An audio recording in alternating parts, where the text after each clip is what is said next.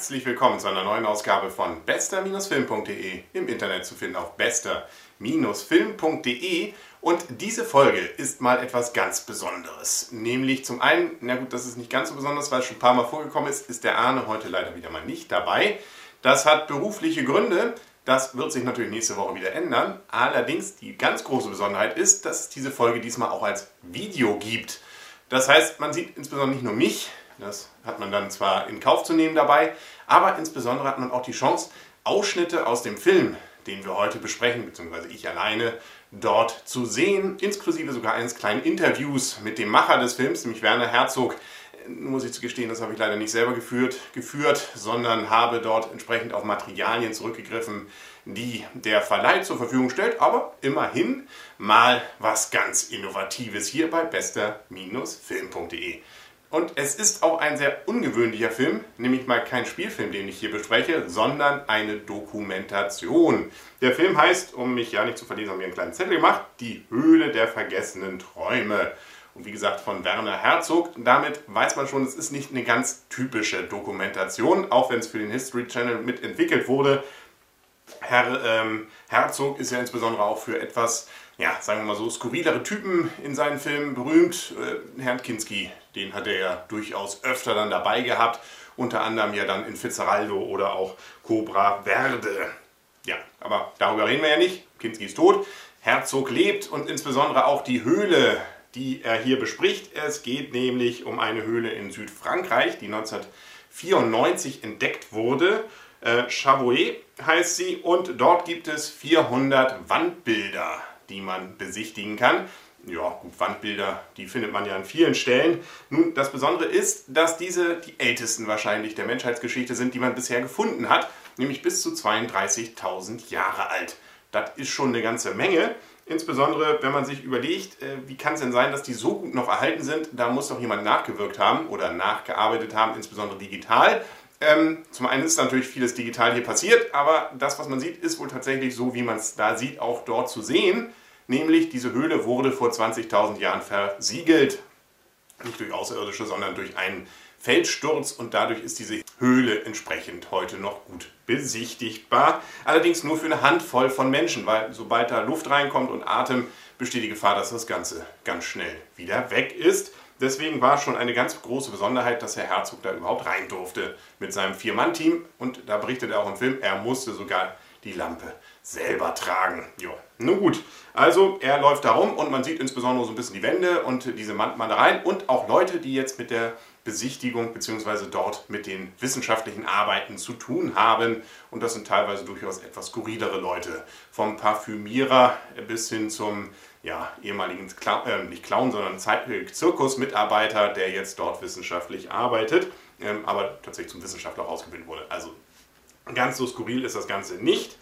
Ähm, ja, das Interessante vielleicht auch dabei, also man lernt viel über diese ähm, Hintergründe auch, nicht ganz so viel, wie ich es mir vielleicht gewünscht hätte, auch so über die Ideen, weshalb man überhaupt solche Wandmalereien damals gemacht hat. Ein bisschen wird es angesprochen, allerdings eher so in dieses ähm, Werner Herzog-mäßige, leicht ins Spirituelle abgleitende. Aber das geht noch. Also da kann man durchaus auch ähm, als nicht spiritueller Mensch jetzt, denke ich, noch seinen Spaß dran haben. Insbesondere an den Bildern. Die sind nämlich in 3D und so oft wir uns ja hier schon in diesem Podcast über ja, sinnloses 3D aufgeregt haben, so ist es hier mal tatsächlich so, dass das 3D auch eine Wirkung hat. Ähm, nun ist es äh, gefühlt eher etwas händisch äh, erzeugt, jetzt nicht so mit diesem Hightech, wie es dort äh, bei Avatar oder so passiert ist, aber ähm, es kommt schon richtig gut raus und äh, teilweise auch ziemlich spektakulär hat man das Gefühl tatsächlich in dieser Höhle dort zu stehen. Das ist durchaus beeindruckend. Ähm, dafür gibt es aber auch viele Stellen, wo es einfach viel zu viel wackelt und äh, einem das deswegen dann auch ein bisschen auf den Kopf geht und die Auflösung nicht ganz hinhaut und auch Scheinfensterverletzungen dabei sind. Also alles, was man heute eigentlich bei professionellen 3D-Produktionen nicht mehr haben sollte. Aber gut, der Zweck mal die Mittel und hier hat man, weil wir so wenige nur die Chance haben, überhaupt in diese Höhle reinzugehen, tatsächlich die Möglichkeit mal mit dabei zu sein und da ist das 3D definitiv sehr richtige Entscheidung gewesen und äh, wie man jetzt hier gerade in dieser kleinen Einspielung, die ich jetzt hier mache, hört, Herr Herzog fand es genauso. Zum Glück, ja, zum Glück hatte ich äh gebeten, dass ich einmal kurz in die Höhle hineinschauen könnte ohne Fotoapparat, ohne Kamera, nur um mich zu orientieren, ähm, was da die praktischen Schwierigkeiten sein werden, äh, wie eng die Durchkriechgänge wären und so. Und da hat man gesagt, nein, Sie können erst beim Drehen hinein. Und ich äh, hatte dann sehr, sehr darauf insistiert und man ließ mich dann eine Stunde hinein. Und da war mir schlagartig klar, das muss in 3D gedreht werden. Von den Fotos her hatte ich immer so den Eindruck, ja, das sind eher flache Wände oder leicht äh, natürlich unregelmäßige Wände, aber dass das ein solches äh, Drama an, an Formen und Buchtungen und Nischen und hängenden Felsen und so gäbe, das, das hatte ich nicht, äh, nicht erwartet. Was Herzog tatsächlich sehr gut gelingt, ist ein gewisses Gefühl dafür zu bekommen, dass in dieser Höhle tatsächlich vor 32.000 Jahren mal Menschen waren. Und wenn man sich dann noch überlegt, dass teilweise zwischen bestimmten Bildern, obwohl sie an der gleichen Stelle sind oder kurz nebeneinander, 5000 Jahre liegen, das muss man sich mal überlegen. 5000 Jahre von jetzt, das ist, also wir haben gerade mal 2000 Jahre bis Christi Geburt, da ist noch ein bisschen was davor. Also da ist durchaus was, was auch ähm, einen ins Nachdenken bringt über diese Dimension und wie sich diese Menschheitsgeschichte vielleicht in dieser Zeit weiterentwickelt hat. Natürlich bleibt alles relativ oberflächlich und richtig viel kann man da nicht sagen, aber so ein Gefühl dafür, zu, dieses Gefühl zu haben, tatsächlich, da waren vor 32.000 Jahren mal Menschen in dieser Höhle und haben bestimmte Dinge gemacht, und jetzt versucht man ihm rauszubekommen, was für Dinge das sind. Das gelingt Herzog wirklich ganz gut, dieses Gefühl bei dem Zuschauer auch zu erwecken. Ihnen erschienen die Tiere vielleicht lebendig, so als würden sie sich bewegen.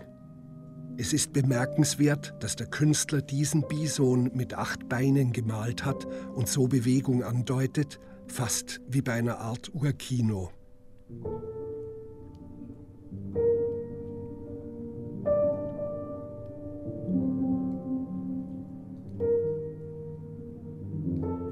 Die Wände selbst sind nicht eben, sondern haben eine dreidimensionale Dynamik, eine eigene Bewegung, die von den Künstlern genutzt wurde. Oben links in der Ecke sehen wir noch ein weiteres vielbeiniges Tier. Und das Nashorn rechts erzeugt ebenfalls den Eindruck von Bewegung wie die einzelnen Bilder in einem Zeichentrickfilm. Ja, kommen wir zu meinem ganz persönlichen Fazit für diesen Film. Acht Punkte. Kannst du sogar in die Kamera halten. Acht Punkte vergebe ich diesmal. Ähm, das hat zum einen damit zu tun, dass mich der Film durchaus beeindruckt, was diese Höhle angeht, was das 3D angeht und auch mit diesen skurrilen Typen und so. Es wird eigentlich nicht langweilig. Eigentlich heißt es gibt meines Erachtens doch ein paar Szenen, wo es ein bisschen langatmig ist. Ich finde es zwar toll, wirklich diese Wandmalereien immer ganz detailliert zu sehen, aber die gleiche immer wieder und immer wieder ähm, und jeden Strich, da wird es dann gerade gegen Ende, finde ich, ein bisschen, äh, ja, zu lang, das Ganze. Äh, und man hat auch nie so richtig ganz das Gefühl, diese Höhle komplett sich erschlossen zu haben, äh, weil so ein bisschen die Orientierung fehlt. Gerade bei diesen Nahaufnahmen, von denen eben sehr viel gemacht wird, ähm, da fehlt so ein bisschen das Weite sozusagen, was ist die große Halle jetzt, was ist die kleine, wo sind diese Handabdrücke jetzt genau. Ja, also muss man vielleicht auch nicht haben. Dafür ist der Film ja dann auch eher so ein Film, den man sich dann auch genießend im Kino angucken kann. Aber ein bisschen Orientierung hätte jetzt auch nicht geschadet, obwohl es mal so eine Grafik gibt, die aber auch nicht weiter großartig erleuchtet wird. Ähm, auch was jetzt mit Herrn Herzogs Spiritualität eben angeht. Und äh, gerade am Ende gibt es dann noch so einen Kniff, äh, wo er versucht dann auf Besonderheiten nochmal philosophisch auch einzugehen, mit so einem Vergleich äh, mit, mit Alligatoren. Ähm, ja, gut. Erstens habe ich den nicht hundertprozentig verstanden, das liegt jetzt vielleicht auch an mir. Ähm, und zum Zweiten, ja, wirkte das am Ende dann noch ein bisschen aufgesetzt nach diesem schönen Bericht über diese Höhle. Aber das ist meine eigene Meinung und das wertet den Film meines Erachtens auch kaum ab. Also acht Punkte ist meines Erachtens durchaus gerechtfertigt. So, damit sind wir dann auch schon am Ende dieser ganz besonderen Folge von bester-film.de. Wenn Sie öfter mal solche Videofilme davon haben wollen, dann ja, gehen Sie doch mal auf besser-film.de und schreiben Sie ins Gästebuch. Vielleicht kriegen wir das dann ja öfter mal hin und dann ja vielleicht auch mit dem Adel oder mit dem Blümchen oder wem auch immer. Ich würde mich freuen, Sie können es auch noch bei entsprechenden Situationen bewerten, zum Beispiel bei iTunes. Da kann man das zum Beispiel machen. Jo, das war's für heute. Wir hören uns dann nächste Woche wieder bei bester-film.de im Internet zu finden auf bester-film.de. Und zwar heute aus meinem Wohnzimmer mit im Hintergrund ein paar DVDs. Das war die einzige Stelle, wo welche waren, deswegen sitze ich auf dem Fußboden und ich bin nicht in den Tropen. Die Videozuschauer sehen gerade, dass ich hier eine Palme habe. So was ähnliches zumindest. Ähm, ja, oder was hier? Fikus. Und tschüss.